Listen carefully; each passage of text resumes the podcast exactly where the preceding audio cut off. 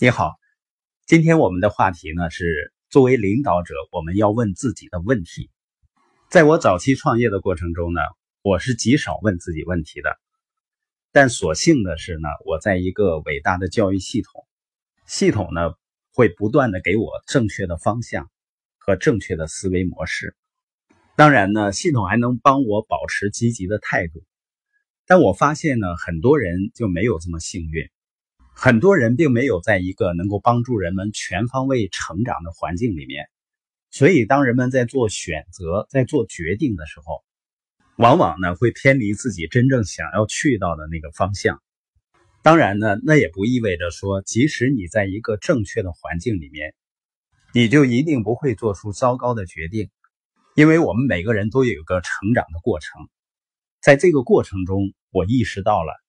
如果一个领导者做出糟糕的决定以后呢，不仅他本人，而且呢，其他的很多人都会受到影响。我们都需要更成熟起来。其实，一个人创业成功或者实现财务自由的旅程，就是一个成长到成熟的过程。而一个人的成熟意味着什么呢？就是他能够超越自身去看问题。就像任正非在接受采访的时候对苹果的评价。他能给竞争对手这么高的评价，他就是在超越自身来看待问题。那作为一个领导者的成熟呢？它意味着考虑问题时，首先把别人放在自己前面。那一个人怎么能够更快的成熟起来呢？约翰麦克斯韦尔说呢：“你要不断的问自己问题，只有正确的问题，才能够给我们的选择和决定一个正确的方向。”那第一个你需要问自己的问题就是：我是否在为自己投资？这是一个关于个人发展的问题。巴菲特说过啊，一个人一生中能做的最重要的投资就是投资你自己。很多人呢也把这句话挂在嘴上，但又有多少人真正的按这句话去做呢？因为只有对自身的投资，才将决定了。我们能够从生活中得到多少回报？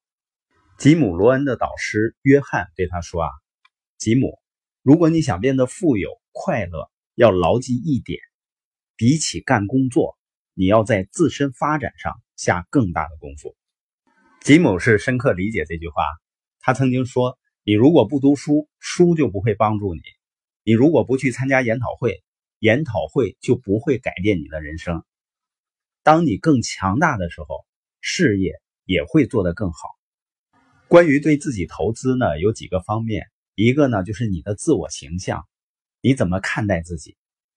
作为个体，你有什么样的自我认知？也就是说，你是积极的还是消极的？如果用一到十，十个数字为自己打分，你给自己打几分？好好想一想，不管你选择哪个数字。来表示你的自我形象，这个数字都代表了你在多大程度上愿意为自己投资。比如说，如果你为自身形象打五分，那么你愿意为自身投资的上限就是五分，不会更多了。这就是为什么自我形象越差的人，他就越不会为自己做大的投资。所以很多人忙忙碌碌的，在什么上呢都。舍得去投资时间、投资金钱，就是投资自己大脑的时候舍不得了。实际上，你是什么样的人，并不妨碍你为自己投资。你认为你是什么，或者不是什么样的人，决定了你如何投资。除非你相信自己，否则你永远不可能把赌注压在自己的身上。慢慢的，很多人发现自己就像花生漫画里面的史努比一样思考问题。昨天我是一只狗，今天我还是一只狗，明天我可能仍然是一只狗。哎呀，改进的希望真是太渺茫了。这样做呢，就是把自己低估了。当人们释放自己潜力的时候，就不会陷入困境。每个人都有能力取得巨大的进步，但是首先呢，我们应该相信自己，投资自己。关于个人发展的第二个问题呢，就是你的朋友他们如何看你？你说这个问题是我是否在为自己投资？怎么跟朋友有关系呢？实际上，很多人没有意识到，很多人一生中交往的朋友，是他给到自己最好的，或者是最糟糕的投资。